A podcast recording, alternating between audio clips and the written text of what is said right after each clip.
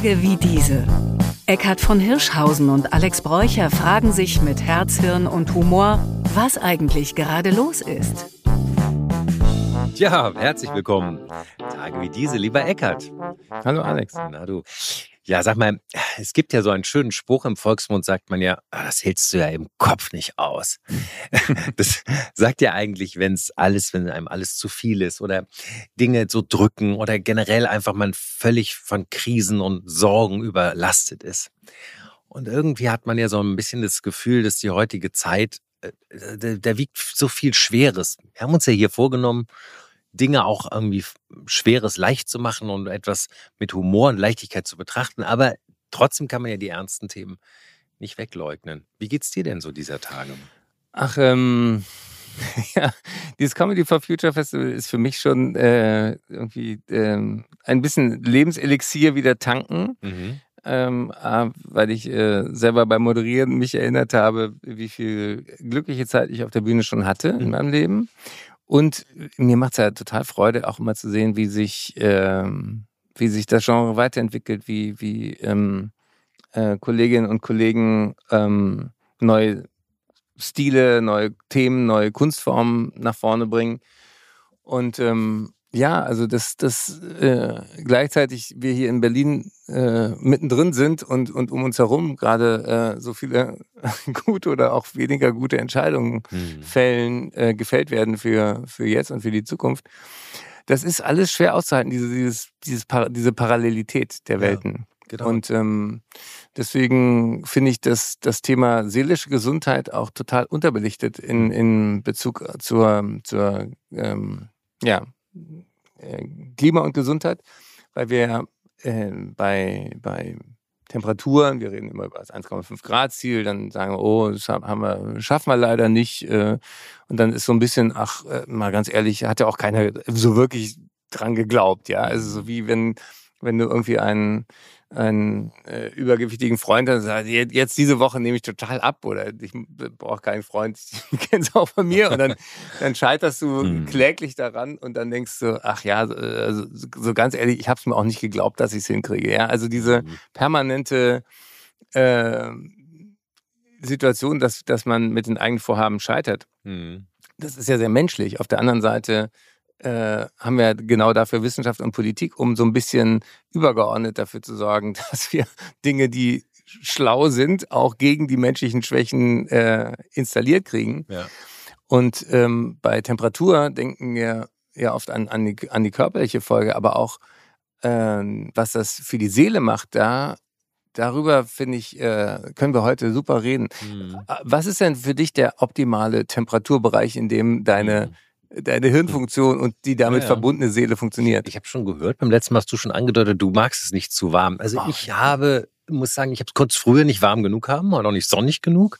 Und beides ist mir mittlerweile ein bisschen zu viel. Also ich mag so 4, 25 Grad ganz gern. Mm. Darüber finde ich, wenn man dann anfängt zu schwitzen bei jeder Aktivität oder sobald man in die Sonne kommt, ist es ja dann schnell auch 30 und mehr. Aber ähm, ich wollte noch was anderes eingehen, was du gerade gesagt hast. Denn hm, wir haben ja einerseits über den Bereich Humor gesprochen. Und obwohl wir ja hier auch einen politischen Podcast machen, ist ja scheint ja immer so die Politik der natürliche, der natürliche Feind des Humors zu sein. Denn das ist ja immer eigentlich die große Humorlosigkeit. Gleichzeitig hattest du ja die, hast du die Wissenschaft genannt. Und ähm, wir versuchen ja hier sagen wir mal, in, in einer zielorientierten oder kapitalistischen Gesellschaft, ja, gilt ja normalerweise eigentlich immer das größer, weiter, besser, schnell, das mehr erreichen. Und schon früher hat ja der Club of Rome eigentlich die Grenzen des Wachstums, das war schon in den 70ern, hat man in den Studien eigentlich schon die Grenzen des Wachstums aufgezeigt und auch äh, gewarnt, dass man sozusagen ja natürlich die Ressourcen, die der Planet hat, äh, nicht unendlich überdehnen kann. Trotzdem tun wir das natürlich seitdem und wachsen ja auch kräftig, nicht nur in Bevölkerungszahl, sondern auch in Verbrauch. Und ich glaube, wenn wir da das kombinieren mit mentaler Gesundheit, äh, gemeinsam denken, dann ist es auch ein Problem, dass der Mensch sich quasi wie die symbolische ausgepresste Zitrone fühlt. Ne? Wenn da nichts mehr drin ist, dann kannst du noch so viel Druck darauf erhöhen. Dann wird's, fühlt sich nur die Zitrone noch schlechter und ausgequetschter. Nicht? Und das ist so ein bisschen, ich habe das Gefühl, das liegt auch ein bisschen im System. Weißt du? Also ich, mhm. ich glaube, es ist systemisch begründet in den Zielvorstellungen, die die Gesellschaft im Grunde immanent hat. Und die wir natürlich qua Erziehung äh, und den Zielen, die einfach hier herrschen, ständig reingedrückt bekommen. Ne? Wir haben ja auch zum Beispiel mal darüber gesprochen, dass als Arbeit der Mensch so lange eigentlich als Arbeitsressource wahrgenommen wurde und eigentlich in, in Angestelltenverhältnissen üblicherweise auch so benutzt wird oder, oder, oder, oder wahrgenommen wird. In Wahrheit ist es ja nicht gut, wenn man den ganzen Tag nur arbeitet und sich abends nach Hause schafft, um sich zu reinigen, zu ernähren und morgens wieder bei der Arbeit zu erscheinen. Also wir sprachen ja auch schon darüber, wie gut zum Beispiel die Vorzüge für die mentale Gesundheit auch der Vier-Tage-Woche sind.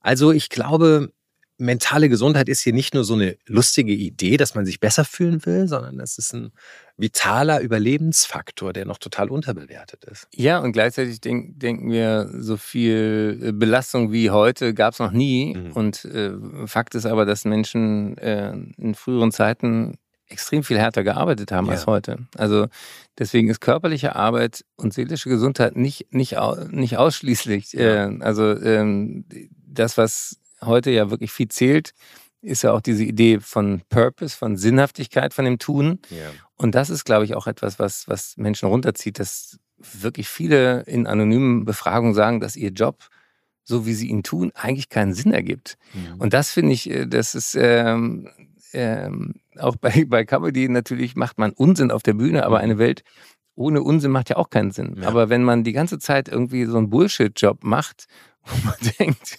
eigentlich braucht's das nicht und ähm, äh, eigentlich könnte ich mit meinen Fähigkeiten auch was anderes tun. Das, das glaube ich, nagt und zieht auch viele runter. Mhm. Inklusive eben auch dem, ähm, was, was sozusagen uns auch Arbeit an Struktur gibt. Ja, also ob man morgens aufsteht, ob man äh, seine Fähigkeiten irgendwie in den größeren Kontext stellen kann, ob man Kolleginnen und Kollegen hat. Ja, also ähm, ich habe ja auch mit der Arbeit von der Stiftung gemerkt, wie viel Freude es mir macht, mit total unterschiedlichen Menschen gemeinsam an einem größeren Ziel zu arbeiten. Ja, ja? und äh, das Wichtigste, was ein Einzelner tun kann, ist nicht alleine zu bleiben. Mhm. Und diese, diese, deswegen ist, ist sozusagen Arbeit immer als ein als eine notwendige Last zu definieren, als etwas, was man, was sozusagen Pflicht und muss. Das, ähm, das gilt nach wie vor für viele Menschen, die sozusagen ähm, in, in prekären Situationen sind. Global sowieso, aber ähm, für viele, die jetzt auch die Zeit haben, so einen Podcast zu hören, mhm. ist viel spannender die Frage, ähm, bin ich noch in der richtigen Umgebung? Und ähm, eine meiner absoluten YouTube-Hits war ja ähm, die Geschichte mit dem Pinguin aus meinem Glücksprogramm. Und die ist mir selber so passiert. Und da können wir mal kurz reinhören. Ich war engagiert als Moderator auf einem Kreuzfahrtschiff. Und da dachte ich vorher, super Sache, Kreuzfahrt, bis ich auf dem Schiff war ich merkte zwei Dinge. Erstens, ich war komplett auf dem falschen Dampfer. Und zweitens, Seekrankheit hat keinen Respekt vor der Approbation. Auf gut Deutsch, mir war die ganze Zeit komisch und das ist nicht komisch, dann komisch für andere Leute zu sein ohne Humor. Endlich norwegische Küste. Ich ging in den Zoo und sah dort einen Pinguin auf dem Felsen stehen und dachte, was für ein armes Würstchen der hat ja zu kleine Flügel, der kann überhaupt nicht fliegen, der hat einen kleinen Bauch und dafür keine Knie. Das ist ja wohl die komplette Fehlkonstruktion. Was hat sich der Schöpfer wohl bei dem gedacht? Ich ging eine kleine Treppe herunter und sah dann durch eine Glasscheibe noch einmal in das Schwimmbassin der Pinguine. Da sprang der Pinguin vor meinen Augen ins Wasser und schwamm an der Scheibe vorbei und ich dachte, jetzt hat er Mitleid mit mir. Wenn man Pinguine einmal im Wasser gesehen hat, weiß man, die können fliegen. Pinguine sind so energieeffizient, so wendig und findig, die können mit der Energie aus einem Liter Benzin 2000 Kilometer weit schwimmen. Das ist alles besser, als Menschen jemals konstruiert haben. Und ich dachte, Fehlkonstruktion.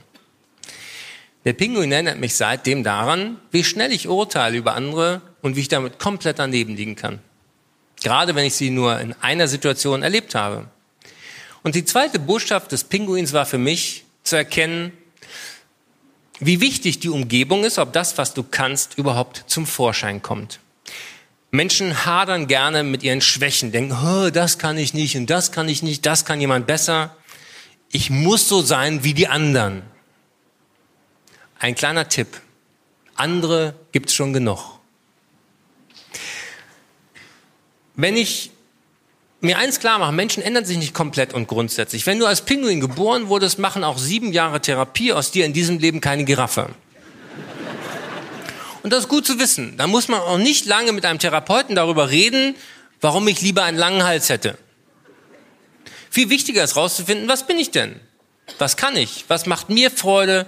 Wann haben andere mit mir Freude? Was ist mein Ding? Was ist mein Element? Wann fühle ich mich wohl? Und wenn ich dann weiß, ach, ich bin Pinguin, gucke ich mich mal um, bin ich dafür in einer guten Umgebung. Und wenn ich merke, ups, ich habe mich ja in der letzten Zeit in der Wüste aufgehalten, dann liegt es gar nicht an mir, wenn es nicht flutscht. Dann ist auch nicht die entscheidende Frage, wie bin ich da hingekommen? Viel wichtiger ist die Frage, wie komme ich jetzt da weg? Und das sind oft kleine Schritte.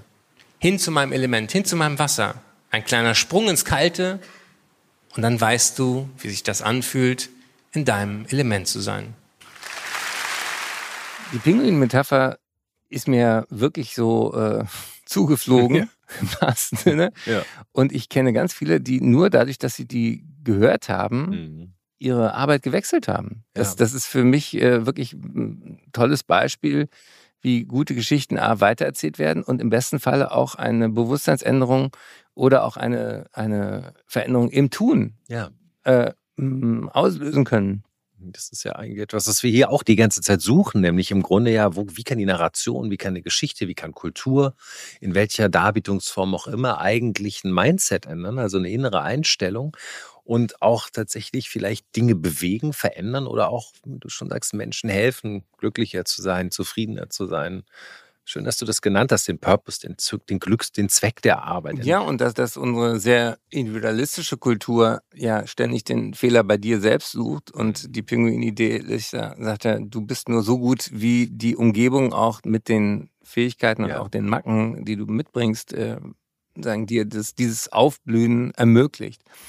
Und ähm, ich denke noch an eine Pressekonferenz, die ähm, die die DGPPN gemacht hat. Das ist die Deutsche Gesellschaft für Psychiatrie, Psychotherapie und Neurologie. Also mhm. sagen alle, die sich mit dem Seelenheil von Menschen mhm. beschäftigen, beruflich. Und da haben wir eine ähm, Arbeitsgruppe gehabt, die die Berliner Erklärung rausgegeben haben. Und äh, wir verlinken das natürlich auch. Und wenn man hochrechnet, was nur durch sozusagen die Klimakrise an psychischer Erkrankungen in Deutschland verursacht wird, zusätzlich zu allen psychischen Erkrankungen, die es schon gab, kommt man ungefähr auf eine Million Menschen, die zusätzlich belastet sind und krank sind. Und mich hat gleichzeitig geschockt, als wir dann eine Pressekonferenz dazu gemacht haben, wie wenig das aufgegriffen wurde, weil es eben dafür erstmal, ja, es gibt nicht äh, das Pressefoto, wo diese eine Million Menschen ja. alle zusammen drauf sind. Mhm. Aber ähm, das ist der Hammer. Und ähm, das hat mit viel, äh, mit maßgeblich mit drei Faktoren zu tun. Ähm, mit der Hitze, die mhm. für unser Hirn einfach Gift ist. Du kannst ja. zeigen, wie eigentlich der optimale Betriebsbereich für unser Hirn schon ab 28 Grad verlassen wird. Mhm. Wir werden dann ähm, langsamer im Denken, wir werden fehleranfälliger, wir werden auch aggressiver, mhm. äh, wir machen mehr Unfälle mit dem Auto, ähm, wir registrieren auch eine Zunahme an Suiziden zum Beispiel also von Impulshandlung und so weiter. Der zweite große Faktor ist alles, was wir sagen an Feinstaub und Dreck einatmen, hat auch eine Wirkung aufs Hirn. Das ist ganz aktuelle Forschung. Es geht äh, so weit, dass man sagt, die, die kleinen Partikel, die wir vor allen Dingen durch, durch äh, Reifenabrieb, durch, durch fossile Verbrennung, durch, durch Kohleverschrumpfung und den ganzen Scheiß äh, ständig inhalieren, diese kleinen Teile gehen durch die Lunge ins Blut, vom Blut ins Hirn, machen also chronische Entzündungsvorgänge. Und das macht uns dauerhaft krank. Mhm. Und äh, da, wo hohe Luftverschmutzung ist, hast du mehr Psychosen, auch mehr Demenz zum Beispiel. Mhm.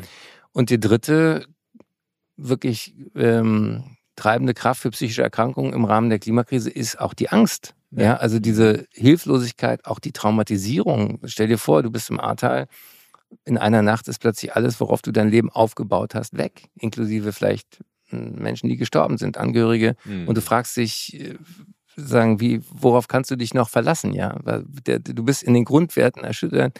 Viele Menschen äh, müssen fliehen, werden dadurch traumatisiert und vor allen Dingen auch die Jugendliche kriegen ja ganz schnell so ein Gefühl von Hilflosigkeit. Meine Güte, ähm, schlittern wir sozusagen absehbar in, in eine sehr, sehr bedrohliche Lage und keiner kümmert sich. Also auch dieses Gefühl von, von Ohnmacht macht natürlich auf Dauer krank.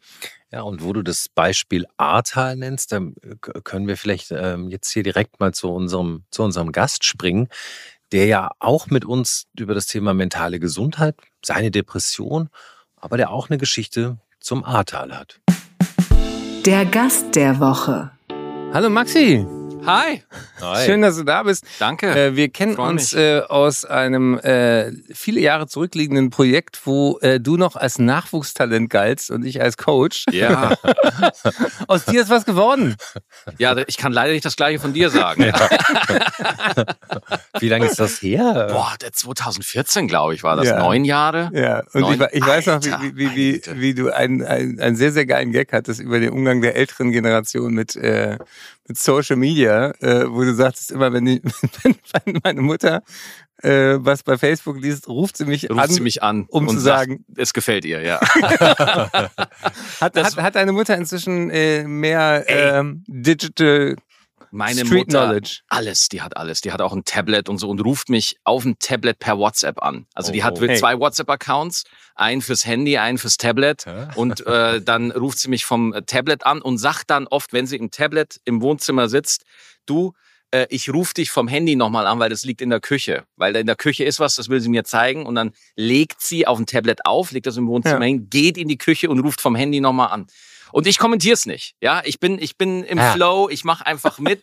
Ich, ich, ich habe es auch gar nicht mehr im Programm, weil es zu einfach ist. Ja, es, ist es ist zu offensichtlich. Du hast nach neun Jahren das Programm gewechselt. Na, mittlerweile. Boah, wow. Es sind dann doch mittlerweile, jetzt spiele ich gute Zeit, das ist das fünfte. Gute Zeit. Ja. Das ist fünfte. Worum geht's denn gute Zeit? Genau um das. Es geht um die gute Zeit. Ich wollte einfach mal einen Antitrend setzen Ja. zu der um, äh, umgre umgreifenden Hoffnungslosigkeit. Mhm. Und äh, in dem Thema gute Zeit geht es genau um das, dass die gute Zeit ja total flüchtig ist, ja.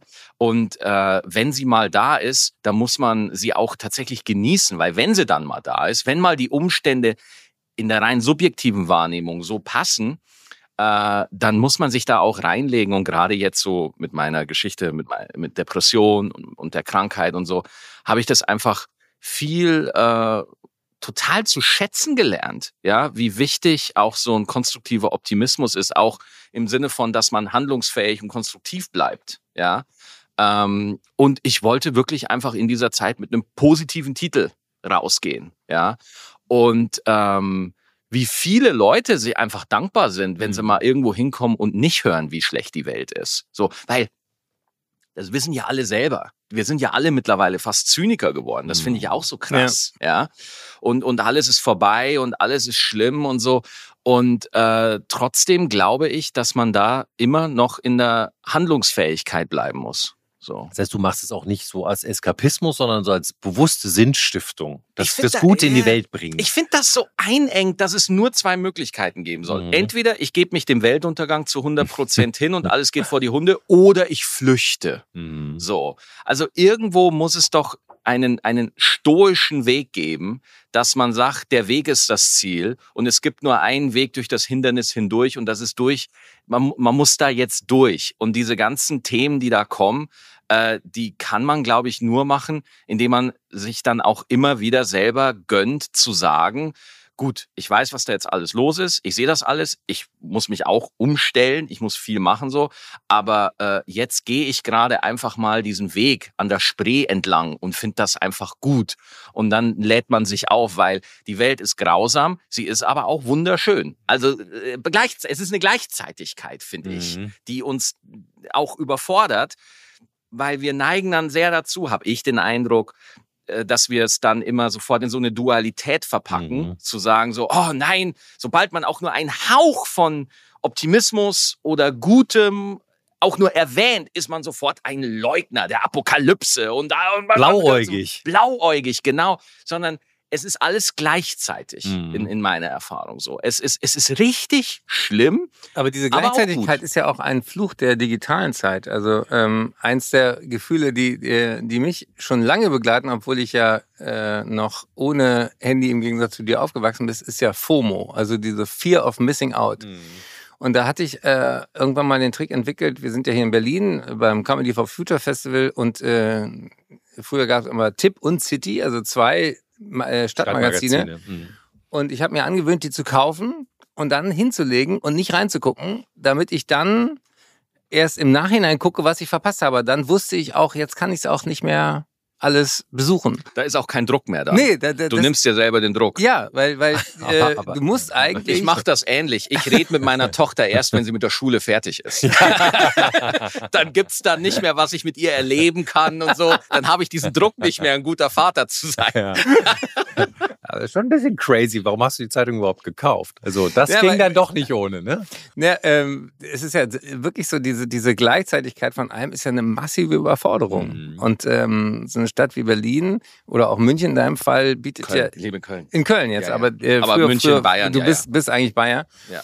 Ähm, da gibt's ja inzwischen auch viele Studien, die zum Beispiel zeigen, dass Menschen, die viel Zeit online verbringen, äh, eher psychisch krank werden. Also dass zum Absolut, Beispiel ja. auch diese, diese Frage, die uns ja als Menschen immer umtreibt, mit wem vergleiche ich mich? Ja, ähm, ich hatte mal auch im Bühnenprogramm so eine Nummer, wo ich sagte, ähm, wenn äh, ihr seid frisch getrennt, guckt euch bitte keine Fotos an. Weil immer, wenn du Fotos durchguckst dann in deiner Story, denkst du, oh, es war alles eigentlich noch sehr schön. Nein, es war nicht alles schön, aber in den unschönen Momenten hast du keine Fotos gemacht. Klar. Du hast ja nicht gesagt, "Ah, Schatz, halt mal bitte diesen Gesichtsausdruck, ich möchte dich gerne genau so in Erinnerung behalten.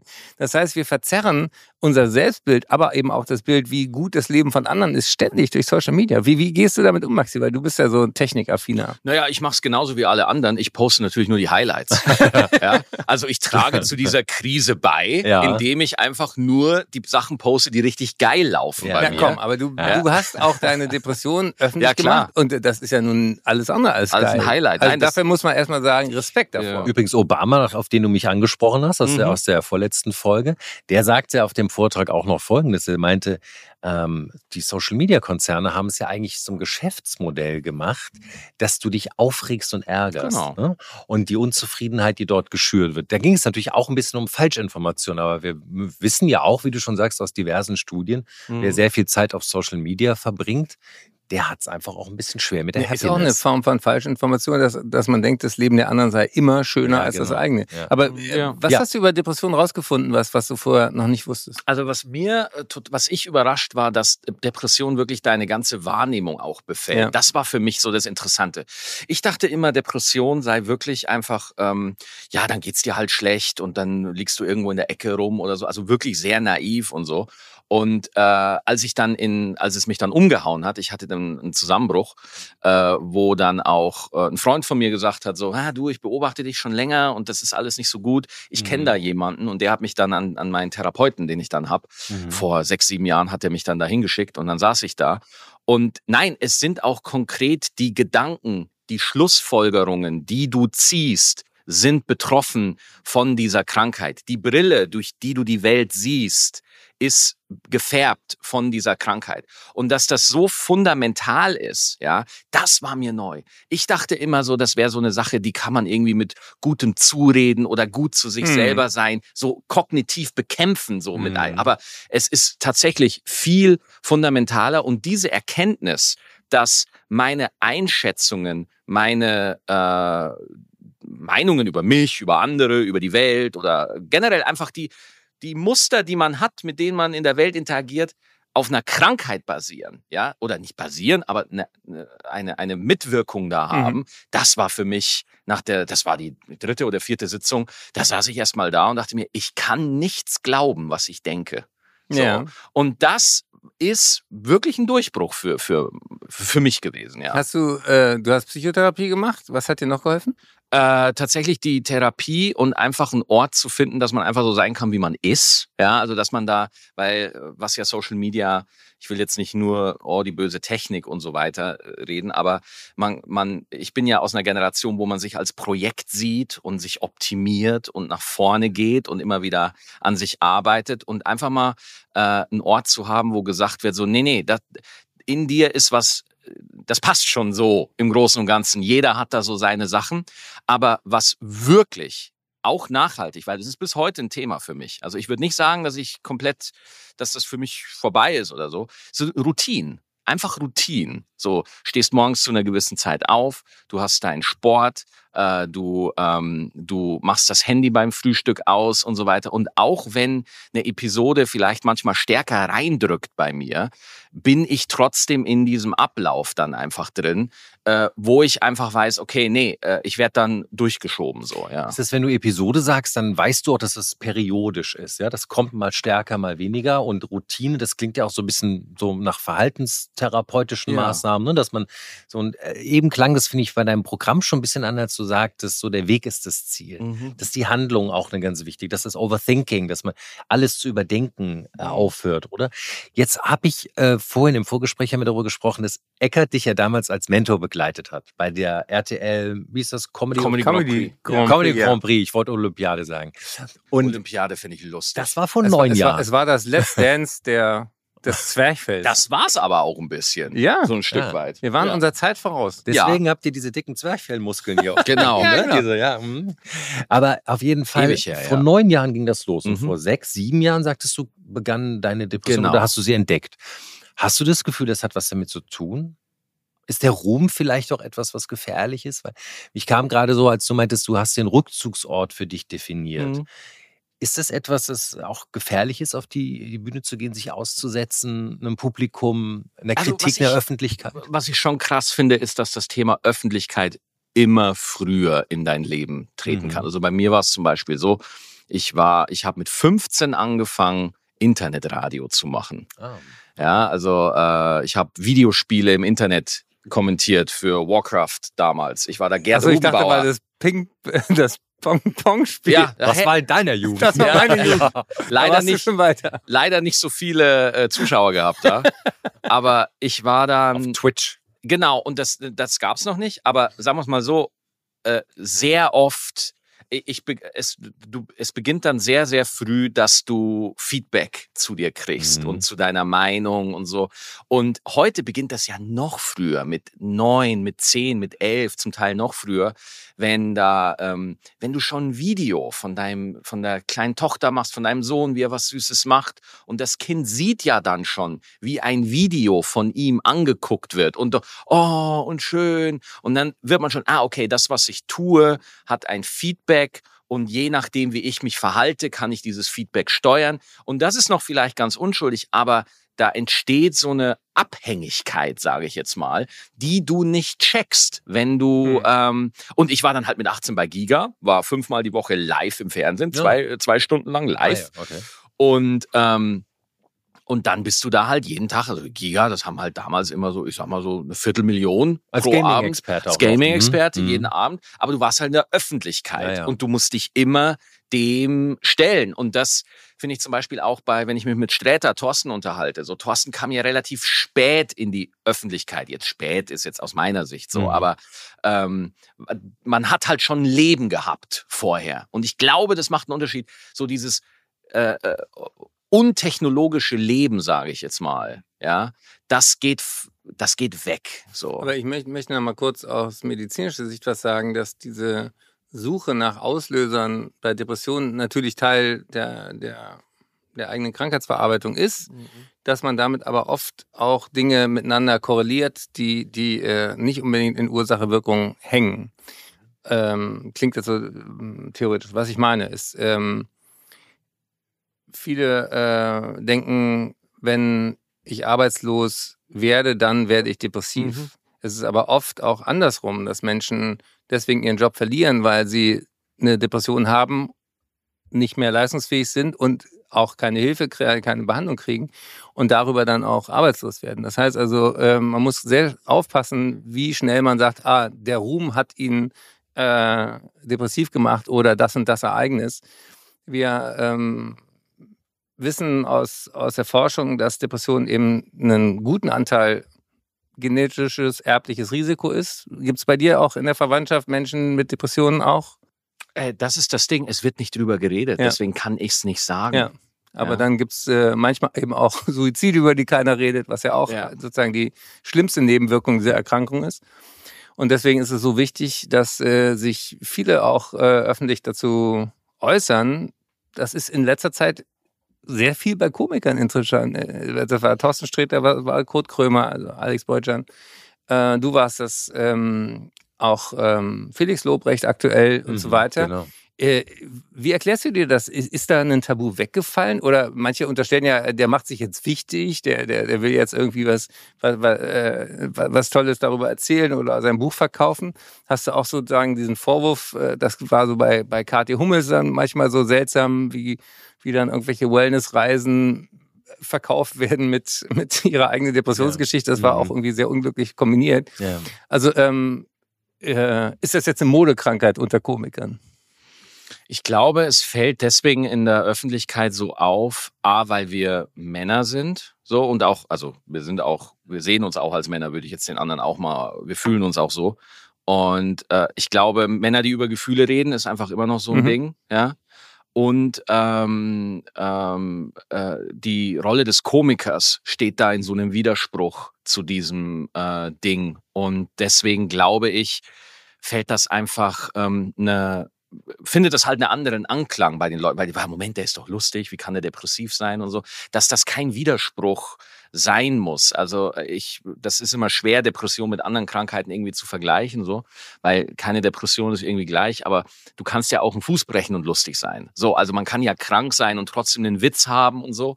Ähm, weil es gibt ja dann auch immer Phasen. Ich muss ehrlich sagen, bei mir war Thorsten auch ein ganz großer Antrieb. Also ich mhm. war bei Thorsten in der Sendung und Thorsten hat mir dann vor der Sendung gesagt, ich würde gern mit dir, ich würde das Thema gerne ansprechen. Und habe ich gesagt, ja klar. Mhm. Es war auch die Zeit, wo Kurt dann an der, an der Öffentlichkeit damit war. Und äh, dann habe äh, ich in der Sendung, haben wir das dann angesprochen. Ich habe selber gemerkt, so, oh, okay, jetzt wird's echt. Mhm. Und dann fühlte ich mich da nicht mehr so safe mit. Und dann haben wir trotzdem den Talk gemacht. Und natürlich ist es Thorsten auch aufgefallen. Dann haben wir danach noch so. Deswegen nur mal zu sagen, man geht da nicht mit breiter Brust raus und sagt, schaut mich an. So, sondern es ist wirklich echt immer auch so ein Stückchen so, nee, man fühlt sich da nicht so sicher mit, weil man hat Erfahrungen damit. Als ich die, als ich äh, erfahren habe, dass ich das hab, ähm, haben Leute, Freunde zu mir gesagt, sag das nicht. Sag das nicht. Das ist ein Problem. So, also, und jetzt muss man sich nur mal vorstellen, ähm, wie das für jemanden ist, der irgendwie in einem mittelständischen Unternehmen arbeitet und vielleicht Aufstiegschancen hat oder vielleicht weiterkommen möchte oder was weiß ich, dass der da natürlich nicht so offen darüber reden kann wie ich. Ich glaube, es ist so eine komische Verbindung zwischen äh, Geschlecht, Beruf und auch Zeitpunkt. Ich glaube, die Menschen sind auch offen dafür. Also das Publikum bietet auch ein anderes Entree, würde ich jetzt ja, mal also theoretisieren. Also warum, warum viele auch öffentliche Figuren zurückschauen, ist ja auch manchmal wirklich äh, Bedrohung der Existenzgrundlage. Also ja, Schauspieler, die, Schauspieler, die freiberuflich unterwegs sind. Ähm, in dem Moment, wo du einmal gesagt hast, du hast eine psychische Erkrankung, wirst ja von den Privatkassen zum Beispiel auch nie, gar nicht mehr versichert. Ja. So also das ist äh, eine unfassbare Ungerechtigkeit. Wir haben Gott sei Dank äh, ein gesetzliches Krankenversicherungssystem, ähm, was solidarisch ist. Äh, da bin ich auch versichert. Aber die, die, Tatsache, dass jemand, der sich mal Hilfe geholt hat, sozusagen damit sozusagen einen Stempel kriegt für viele Jahre, ähm, sozusagen als, als Dauerrisiko, das entspricht auch nicht der, der, der Tatsache, dass ja Depressionen bei den allermeisten gut behandelbar sind. Also da, da äh, verstehe ich nach wie vor, dass, dass, dass Leute, die davon abhängen, dass sie ähm, sagen, als stabil gelten, als äh, den, äh, den, den kann man einsetzen, den kann man äh, genau. leistungsfähig, leistungsfähig ja, aktiv. Dass, dass, dass das sozusagen an diesem Image äh, nach wie vor kratzt. Auf der anderen Seite glaube ich, dass, dass Komik ja oft genau aus, also meine These ist ja, äh, unter Komikern, Komikerinnen hast du sehr viel, heute würde man sagen, Neurodiversität, also unterschiedlich breites Spektrum. Und was echt auffällt, ist, wie viele ADHSler auch unterwegs sind unter Komikern. Also ähm, ich möchte jetzt keine Kollegen outen, die mir das auch anvertraut haben, aber so eine ähm, so eine gewisse Andersartigkeit ist ja oft auch das, was dich interessant macht auf der mhm. Bühne, ja. Und auch manchmal das Gefühl, aha, da ist noch ein Abgrund dahinter oder da ist noch eine, eine andere Lebenserfahrung dahinter oder ähm, ja, und auch diese Schrägheit des Blickes. Also wenn, wenn, wenn Komiker wären wie alle anderen, dann wäre es ja langweilig. Hm. Kannst du damit was anfangen? Also für mich sind die, also die Comedians, die ich persönlich am liebsten konsumiere, das sind die, wo ich das Gefühl habe, da steht ein Mensch, mhm. der mir was erzählt, der sein Handwerk nutzt, um das, was er so denkt, fühlt und lebt, wie ein Maler, der durch seinen Pinsel auch das, was er verarbeitet. Und deswegen so habe ich Comedy, so bin ich immer rangegangen. Ich habe über über die schwierige Schwangerschaft, die wir hatten, habe ich gesprochen, äh, über Depression, über andere Krisen so in meinem Leben, weil das ist so meine Erfahrung und ich weiß, das ist, aber äh, es gibt immer so einen Punkt, wo jede Katastrophe irgendwann lustig wird. Also mhm. irgendwo passiert das. Also es gibt ja diese uralte Formel, Comedy is Tragedy plus Time. Plus Time, ja. Ja, also, aber erzähl ich. Also mir ist, mir ist letztes, also als die Flut im Ahrtal war, da ist bei mir der Keller vollgelaufen. Und dann, äh, das ist bei mir aus dem Klo rausgekommen. Also das Wasser ist zurück ins Haus, ja, äh, aus dem Klo raus.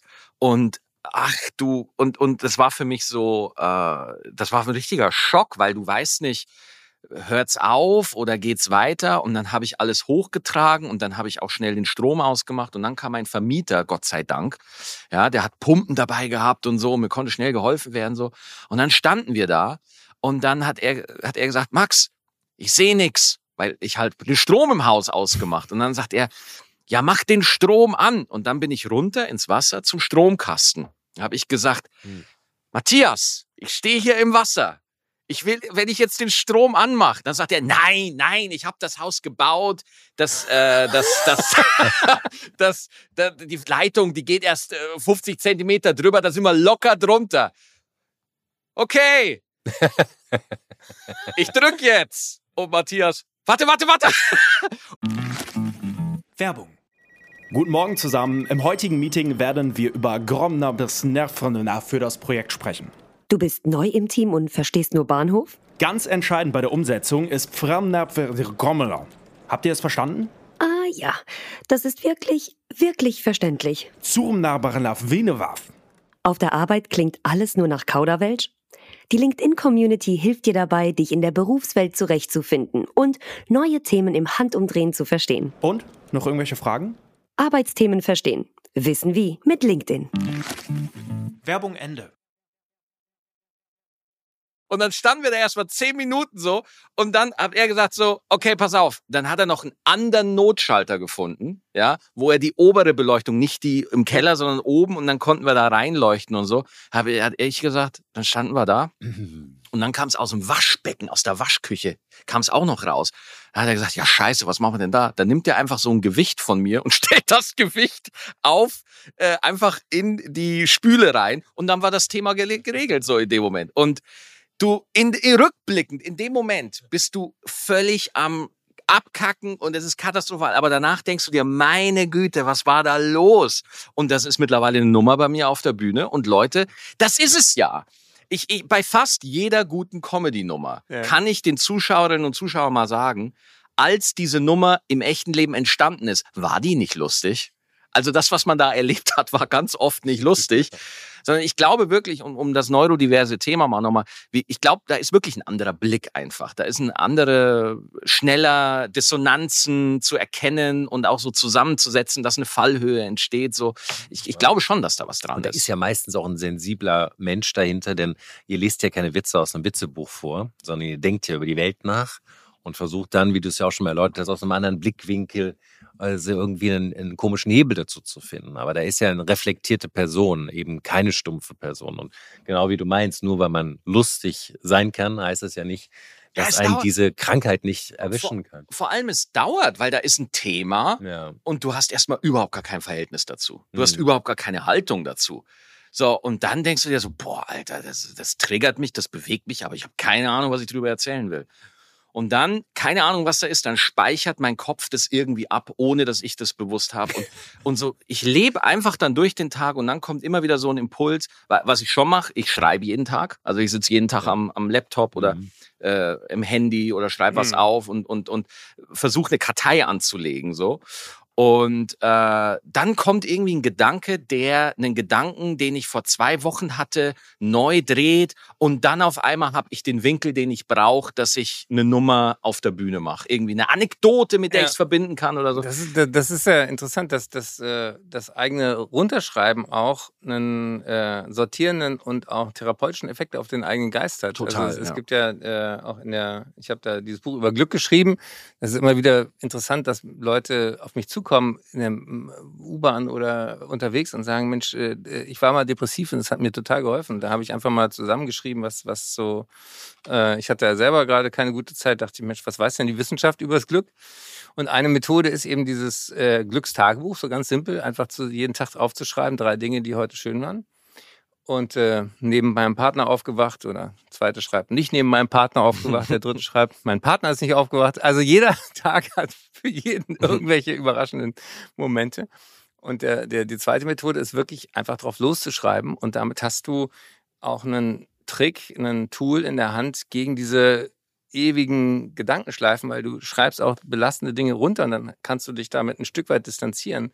Und das ist ja, wenn man komische Geschichten erfindet, auch so ein Stück dann, äh, dann steht es da, dann kann ich, die, kann ich mich auch ein bisschen ähm, ja, darüber erheben im wahrsten Sinne der Worte. Dann bin ich mehr als, als diese Krankheit oder mehr als, als dieses Erlebnis. Ich würde gerne noch ähm, mit dir darüber reden, was äh, wir auch mal vor einer Weile am Telefon gequatscht haben. Dich interessiert ja auch diese Frage, wie kann man eigentlich Klimakrise, Umweltzerstörung, Artensterben, diese ganzen Megakrisen anders erzählen? Wie kann man da mal Podcasts machen? Wie kann man da, da sozusagen den Leuten sagen, ey, wir müssen nicht das Klima retten, sondern uns und, und wir, wir können, mhm. äh, wir sind in einer historischen Situation und dadurch auch in der Verantwortung. Bist du da weitergekommen mit, mit deiner Idee, wie, wie, wie viel Ernsthaftigkeit auch von globalen Krisen verträgt die Bühne? Ja, ähm, ich glaube, äh, ich habe, ich, ich bin da gerade innerlich, wappne ich mich gerade. Der Moment wird noch ein bisschen dauern, aber wo ich meine Tochter auf das Thema mal ranführen mhm. werde. So, das ist so für mich. Wie alt ist sie jetzt? Sie ist jetzt zwei. So. Und äh, irgendwann wird halt dieser Moment kommen, wo man erklären muss und sie einführen muss und sie darauf vorbereiten muss. Und da habe ich mir auch gefragt, du kannst da nicht hingehen. Du kannst zu einem anderen Menschen nicht einfach hingehen und sagen, äh, vorbei und durch und so. Sondern was für mich wirklich, ich habe äh, da ist mir der Moment eingefallen, als meine große Schwester beim Autounfall ums Leben gekommen ist. Und meine Schwester war dann äh, hirntot. Und die lag dann noch, äh, lag dann da in diesem, ähm, in diesem äh, Krankenhaus an dieser Maschine. Und ich habe gesehen, wie der Schlauch hinten aus dem Kopf rausgeht. Ein ganz desaströser, schlimmer, schlimmer Moment. Und die Ärztin kam rein zu uns und hat uns das einfach in aller Ruhe und ganz normal erklärt, was da passiert ist, was da Phase ist und hat auch gesagt, wissen Sie was, ich habe hier Menschen sitzen, die wirklich in tiefe Trauer verfallen und das ist normal. Das soll so passieren, das ist in Ordnung. Und alle diese Menschen, denen geht's auch gut. Die haben auch wieder schöne Momente, die leben auch wieder und die sind auch wieder in einem guten äh, Moment zusammen. Und ich glaube, dass man da nicht davonlaufen muss vor diesen katastrophalen Sachen, ja, sondern dass man die sich angucken kann und das hat auch was mit Erwachsensein in dem Moment zu tun, so und dass man sich da, äh, dass man da mit einer gewissen Sanftheit, aber Bestimmtheit auch klar sagt, was da ähm, Phase ist und dass das gute Leben trotz alledem auch möglich ist. Wie alt warst du, als deine Schwester starb? 14. 14, 15, sowas. Und gibt es da nicht auch eine unfassbare Wut und eine Trauer auf diese Ungerechtigkeit der Welt? Ja, ja, ja klar. Also das, das äh, ist auch mit einer der Depressionsauslöser gewesen. Das habe ich so in der Arbeit, weil du hast diesen Schock, das versuche ich auch im Buch zu beschreiben, dass man eben so, äh, das fühlte sich an, als ob da so eine Glashülle über mich drüber kam. Und das war einfach so, dass mein Körper abgeschaltet hat, Mhm. so sich getrennt hat, Mhm. weil wenn ich Dissoziiert. ja genau, Mhm. dass man sich, weil wenn man das man komplett abstumpft ab ja, genau. sozusagen, um, um diesen Schmerz auch Ja, nicht die genau. ganze Zeit zu fühlen. Genau, genau. Und äh, wenn man da, glaube ich, jemanden hat an der Seite, der einen da einfach durchführt, ist das von enormem Wert. Und deswegen glaube ich, Eckhard, dass ich will gar nicht jetzt in Anpassung und so weiter. Das sind alles technische Geschichten. Ich glaube, es ist auch wichtig, dass wir uns selber, wir uns selber innerlich an die Hand nehmen müssen und auch einander an die Hand nehmen müssen. So metaphorisch sage ich das jetzt mal. Ich glaube, wir müssen wirklich runter von diesem Trip mehr für mich Karriere, Ziele erreichen, schaffen, performen und machen, sondern wirklich sagen, ähm, diese Welt ist eine Fackel und wir müssen gucken, dass wir diese Fackel einigermaßen unbeschädigt auch an den nächsten. Ich muss für den, der noch nicht da ist, muss ich ein bisschen mitleben. Da gibt es den Long-Terminismus, diesen Begriff, bin ich. Das heißt nicht, dass die Menschen, die jetzt da sind, unwichtig sind. Im Gegenteil, im Gegenteil. Und ich glaube, dass dieser neue Sinn für Gemeinschaft, der könnte eine psychologische Stütze sein, weil die muss auch sein, weil wir werden das brauchen, wir brauchen es jetzt schon so. Mhm. Ähm, Und wir brauchen auch keine Fackel, die wir weitergeben, sondern Ja, eine you Solarbatteriebetriebene. know, you know what I mean. Wir, bra- diese. Welt ist ein brennendes Ölfass. wir müssen sie unbeschädigt weitergeben. You know what I mean. Damit die anderen auch noch Öl haben. Staffellauf, das brennt ja nicht beim Staffellauf, stimmt, oder? Einfach ja. nur so ein Stöckchen, was man weitergibt. Stöckchen. Aber ich finde den Gedanken schön. Also gemeinschaftlich denken. Ja. Danke, Maxi Stellmauer. Danke für die Einladung. Vielen Dank. Puh, das war ja ähm, deep. Puh, Ja. mit Maxi. Und äh, ich finde es halt großartig, wie, wie, wie offen er da auch mit, Mhm. mit ähm, dem Tod seiner Schwester umgeht. Mhm. Im Nachgang ähm, habe ich ihn noch gefragt, ob ähm, sie auch Organspenderin wurde. Ja. Und äh, da merkte ich, wie, wie, ähm, ja, wie er da sozusagen wieder ein bisschen Leuchten in die Augen kriegte, weil er sagte, ja, das ist auch für seine Mutter irgendwie ein Trost, dass die Niere in einem jungen Mädchen mit Nierenversagen jetzt weiterlebt und äh, die Leber auch in einem neuen Körper noch Teil des Irdischen geblieben ist. Ja.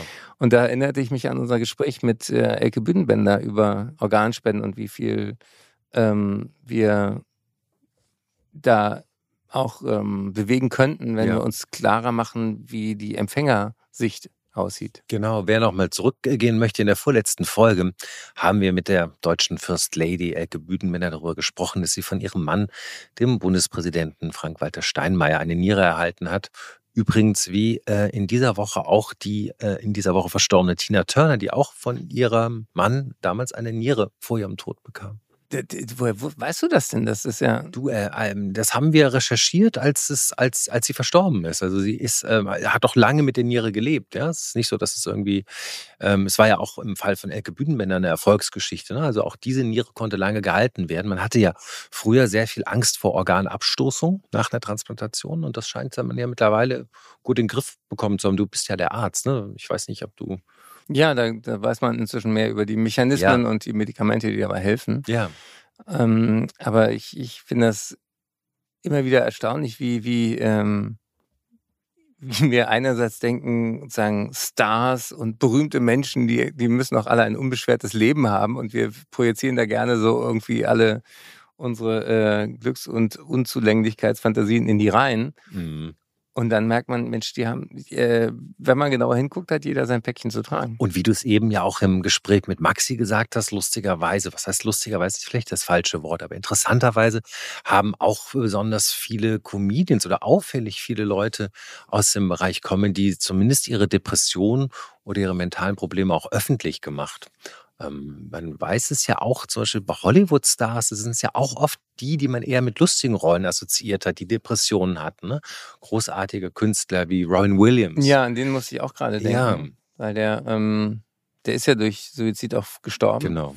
Und da denkt man mal, Mensch, ähm, ja, wie, wie, ähm, wie wichtig es ist, mal wieder darauf hinzuweisen, dass Ja. es eine, eine Phase in dieser Erkrankung gibt, wo die Brille, von der auch Maxi gesprochen hat, so düster ist, dass Ja. du dir gar nicht vorstellen kannst, dass das nicht für immer bleibt. Ja. Und Suizid ist ja auch sozusagen ein, ein, ein, ähm, eine sozusagen Denkfalle, weil oft dieser Gedanke ist, ich will nicht weiterleben, aber eigentlich bedeutet es, ich will so, wie ich im Moment bin, nicht weiterleben. Ja, ja und dass das dann auch endgültig und nicht mehr zurückzudrehen ist, ist dann für so einen schwarz eingefärbtes Hirn ja. auch ganz, ganz schwer auseinanderzuhalten. Aber deswegen an dieser Stelle auch nochmal, holt euch Hilfe. Wir verlinken auch äh, die, die Deutsche Depressionshilfe und ja. ähm, es gibt auch so Peer-to-Peer ähm, Telefonmöglichkeiten, ähm, sich, sich mit jemandem auszutauschen, wenn man, mhm. wenn man das Bedürfnis danach hat. Also sich Hilfe zu holen wird selbstverständlicher, Gott sei Dank. Übrigens wäre auch ein, auch ein berühmter Comedian, Harald Schmidt, macht ja auch einen großen einen, einen, einen Podcast zu Depressionen. Also äh, auch da kann man mal reinhören, wer sich äh, interessiert und das vielleicht nochmal von einer anderen Stimme begleitet haben möchte. Ja, genau. Maxi hat ja auch schon darauf hingewiesen, es gibt Episoden. Also das heißt, äh, auch wenn man sich in einer dunklen Episode befindet, danach kommt auch wieder das Licht. Und ähm, ja, wollen wir hoffen, dass es viel Licht gibt und wir mit vielen Farben malen können. Und es gibt auf alle Fälle eine neue Folge. Ja, genau. Nächsten Freitag von Tagen wie diese. Denn wir haben noch weitere spannende Menschen hier in Berlin getroffen. So ist es. Also, wenn es euch gefällt, abonniert uns, liked uns und schreibt uns gerne auf Social. Bleibt dabei. Bis nächste Woche.